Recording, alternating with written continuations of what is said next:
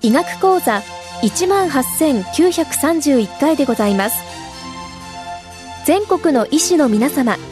毎週火曜日のこの時間は日本医師会の企画で医学講座をお送りしています。今日は乳がんの診断と最新治療についてがん研究会有明病院乳腺センター長大野真二さんにお話しいただきます。この放送はマイクロソフト Teams を使用して収録しています。乳がんは世界中の女性を襲う悪性疾患の中でも最も多い病気です。日本人女性の9人に1人が一生のうちに乳がんになると報告されています。1年間に約10万人の女性が乳がんと診断され、乳がんで亡くなる人は1万数千人です。乳がんは若い女性に多いというイメージがあります。確かに30代、40代女性の悪性腫瘍の中では乳がんが最も多いのですが、乳がん全体では50歳未満で罹患する人は3割であり、7割は50歳以上の女性です。特に最近は60歳代、70歳代の女性の乳がんが増えてきています。一方、男性で乳がんと診断されるのは毎年600人余りです。乳がんの症状で最も多いのは乳房のしこりです。他には乳頭からの血清分泌物、乳頭の肝黄、皮膚のエクボ症状、液化のしこりなどがあります。乳がんは早期発見で90%以上が治る病気です。そのためにはマンモグラフィー検診が有効です。40歳以上の女性は2年ごとのマンモグラフィー検診が進められていますが、我が国のマンモグラフィー検診受診率は40%程度にとどまっており、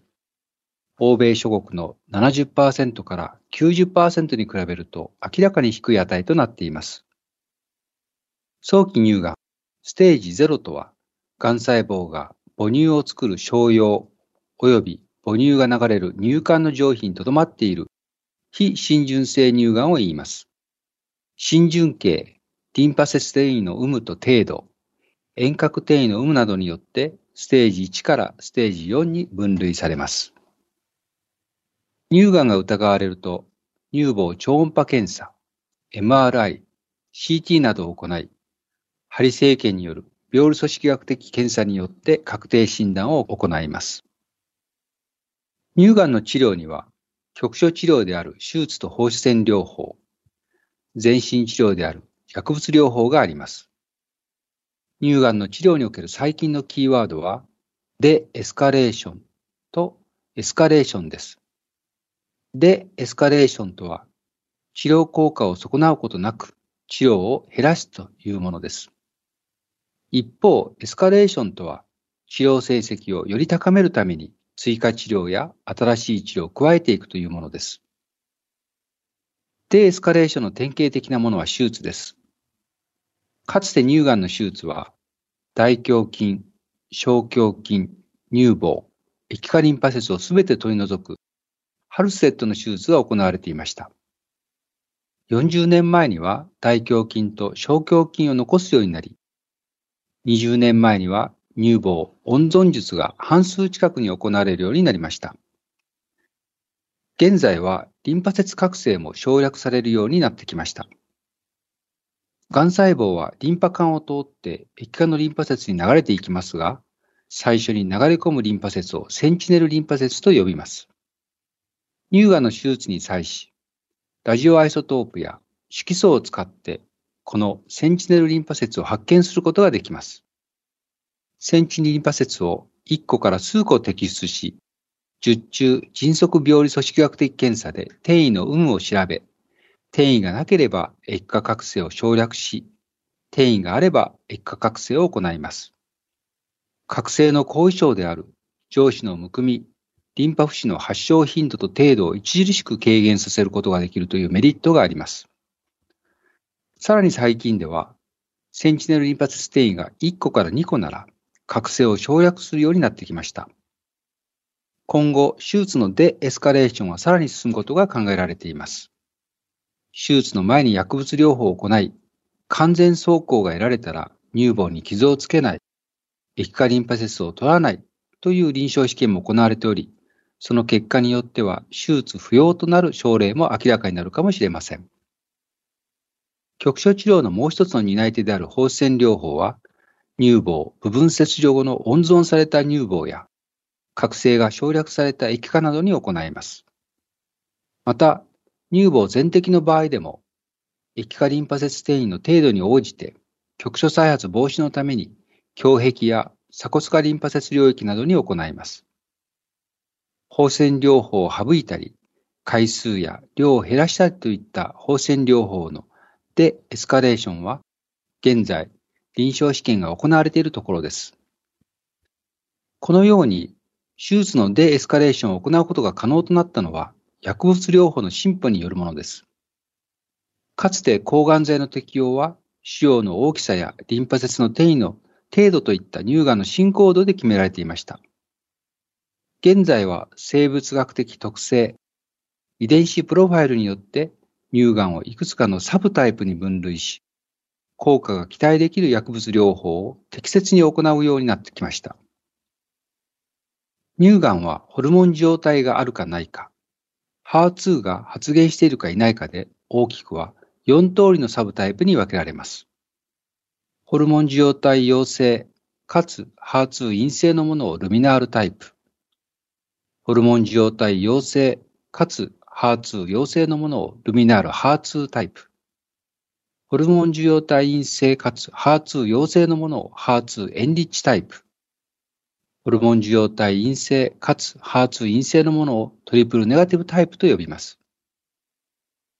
乳がんの再発リスクや再発の時期はサブタイプによって異なります。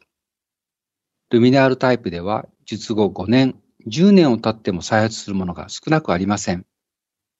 一方、HER2 タイプやトリプルネガティブタイプは術後早期に再発してきます。手術の前後に行う全身薬物療法の目的は、この再発を予防することです。ホルモン受容体陽性かつ HER2 陰性のルミナールタイプでは、ホルモン療法を5年もしくは10年間行います。閉経前後で治療薬は異なり、閉経前ではタモキシフェンという経口剤に加えて、卵巣機能を抑制する LHRH アゴニストを腹部皮下に2年から5年間注射します。閉経後はアロマターゼ阻害薬を内服します。ルミナールタイプには増殖活性の低いルミナール A タイプと増殖活性の高いルミナール B タイプがあり、ルミナール B タイプには抗がん剤を追加します。HER2 タイプでは抗がん剤に加えて抗 HER2 療法が再発を著しく低下させます。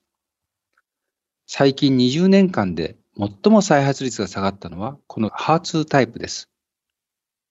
進行度に応じて抗 HER2 薬をトラスツズマブだけにするか、2つの抗 HER2 薬、トラスツズマブとペルツズマブを併用するかを検討します。抗 HER2 療法の期間は1年間です。HER2 陽性で、かつホルモン受容体陽性のルミナル HER2 タイプでは、ホルモン療法も行います。トリプルネガティブタイプでは、ホルモン療法も抗 HER2 療法も効果がないため、化学療法のみを行います。アンスラサイクリン系のアドリアマイシンやエピルビシンとサイクロホサマイドの併用4サイクル、およびタキサン系のドセタキセル、もしくはパクリタキセルを4サイクル投与します。通常3週間に1回の投与ですが、より効果を高めるために2週間ごとに投与するドースデンスセラピーも行われています。この場合は、高中級減少を防ぐため、GCSF も同時に投与します。薬物療法と手術の順番ですが、どちらを先にしても予後に差はありません。術前化学療法のメリットは、腫瘍が小さくなることで乳房切除術が必要だったものでも乳房温存術が可能になることです。さらに、液化リンパ節転移が消失すると、一過覚醒を省略できる可能性も出てきます。最近は術前薬物療法の効果と予後が相関することをもとにした治療法が開発されてきました。がん細胞が病理学的に完全に消失した場合をパソロジカルコンプリートリスポンス PCR と呼びます。HER2 タイプやトリプルネガティブタイプでは PCR 症例とがん細胞が残っているノン PCR 症例では術後再発率に優位な差が示されています。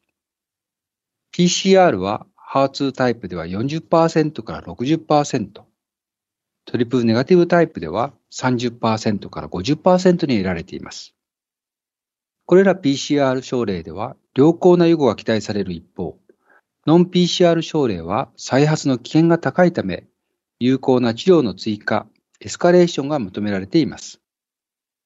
このように術前の治療に応じて術後の治療戦略を立てることはレスポンスガイドセラピーと呼ばれています。HER2 タイプでは、ノン PCR の場合、TD1 に並行した方がトラスツマブ継続よりも優位に再発率を下げることが報告され、今年保険承認されています。トリプルネガティブタイプでは、欧米のガイドラインでは、ノン PCR 症例では、術後、カペサイタビンの追加投与が推奨されています。現在、新規薬剤を使ったリスポンスガイドセラピーの臨床試験がいくつも行われているので、将来治療方針が変わる可能性が予測されるところです。次に、進行再発乳がんについて説明します。乳がんはある程度の症例で診断時すでに遠隔臓器に微小転移を有する全身病と考えられています。術前、もしくは術後の全身薬物療法によって再発率下がってきたとはいえ、術後10から20%の症例で再発が認められています。再発すると治癒は困難となるため、治療の目的は生命予後の延長、症状の緩和、QOL の維持向上となります。再発治療にも局所治療と全身治療があります。局所治療では放射線療法は疼痛緩和や骨折予防などに有効です。手術は皮下転移やリンパ節転移など一部の症例にのみ行われています。再発治療の中心は全身治療である薬物療法であり、治療薬はサブタイプによって異なります。その後の治療の影響などによって、手術時と再発時ではサブタイプが変化していることもあるので、可能ならば転移層の再度生検、リバイオプシーを行います。ホルモン受容体陽性かつ HER2 陰性の場合、生命の危険が逼迫していなければ、ホルモン療法を中心とした治療を行います。ホルモン療法に CDK46 阻害薬を併用することで、治療効果の期間はおよそ2倍に延長し、生存期間の延長の可能性も示されています。ホルモン療法抵抗性になると、抗がん剤に変更します。HER2 タイプでは、抗がん剤と抗 HER2 薬の併用を行います。トラスツマブ、ペルツズマブとドセタクセルの併用や、TDMR によって生存期間の優位な延長が示され、標準治療となっています。今年保険承認されたトラスズマブ、デルクステカンは日本で開発された薬剤で3次以降の治療でも効果が示されています。トリプルネガティブタイプでは長年抗がん剤のみが適用でしたが、免疫チェックポイント阻害薬であるアテトリズマブとナブパクリタキセルの併用が PDL1 抗体陽性症例で昨年保険承認されています。また、BRCA 遺伝子異常がある場合、HER2 陰性のホルモン受容体陽性やトリプルネガティブ症例では、パープ阻害薬、オラパリーブが昨年保険承認されました。抗がん剤との比較試験で優位な治療効果、期間延長と副作用軽減が示されています。この BRCA 遺伝子異常について、今年4月に新たな状況変化、すなわち遺伝性疾患に関していくつかの保険承認がされました。アメリカの女優アンジェリナ・ジョリーさんが2013年に BRCA 遺伝子の異常があるために予防的に左右の乳房切除を受けたことは世界にセンセーショナルなニュースとなりました。乳がん患者の5%から10%は遺伝子異常を有していますが、その遺伝子の中でも最も多いのが BRCA 遺伝子異常です。この異常があると、乳がんだけでなく卵巣がんも発症する危険性が高いため、遺伝性乳がん卵巣がん症候群と呼ばれます。一生のうちで乳がんになる危険は40%から70%、卵巣がんになる危険は10%から40%と報告されています。また、BRCA 異常を持つ男性では、男性乳がんや前立腺がんにかかる危険が高くなります。家族に乳がんや卵巣がんがいる人、両側の乳房に乳がんができた人などでは、BRCA 遺伝子検査をして、保険診療として受けられるようになりました。BRCA 遺伝子異常がある乳がん患者では、反対側の乳房にも乳がんができる危険が高いため、反対側の乳房の予防的切除、もしくは定期的な MRI 検査、そして予防的卵管卵巣切除が保険承認されました。乳がんと診断されてはいないものの BRCA 遺伝子異常がある人は、まだ予防的切除や MRI 検査は自由診療として受けなければならず、今後の展開が待たれるところです。最後に、乳がん患者のケアについてです。乳がん患者は妻として母として社会人として様々な役割を担っており、一人一人へその人に合ったケアが必要となります。乳がん患者の4人から5人に1人は、術後1年間に適応障害やうつ症状など、心理的負担が認められると報告されています。薬物療法の副作用による身体的負担、高額の治療費による経済的負担、仕事を続けられるかという就労問題など社会的負担もあります。将来子供を持ちたいと思っている場合、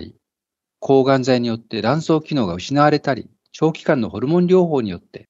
妊娠可能な年齢を過ぎてしまったりするため、卵子や受精卵凍結など、妊用性温度の相談や対応が必要となります。乳房喪失に加えて、脱毛や皮膚の色素沈着など、外見への影響に対するアピアランスケアも重要です。遺伝性乳がん卵巣がん症候群では、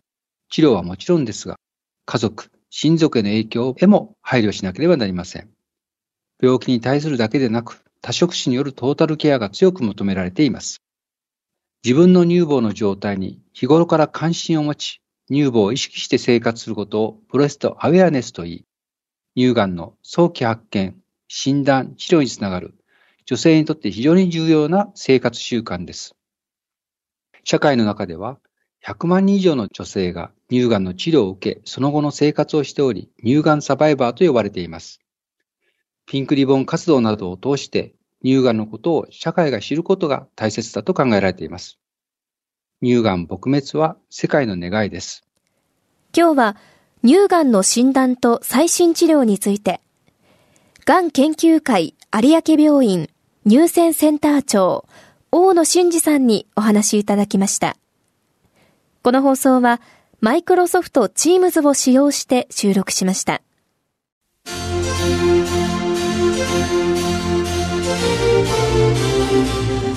それではこれで日本医師会の企画でお送りいたしました医学講座も終わります。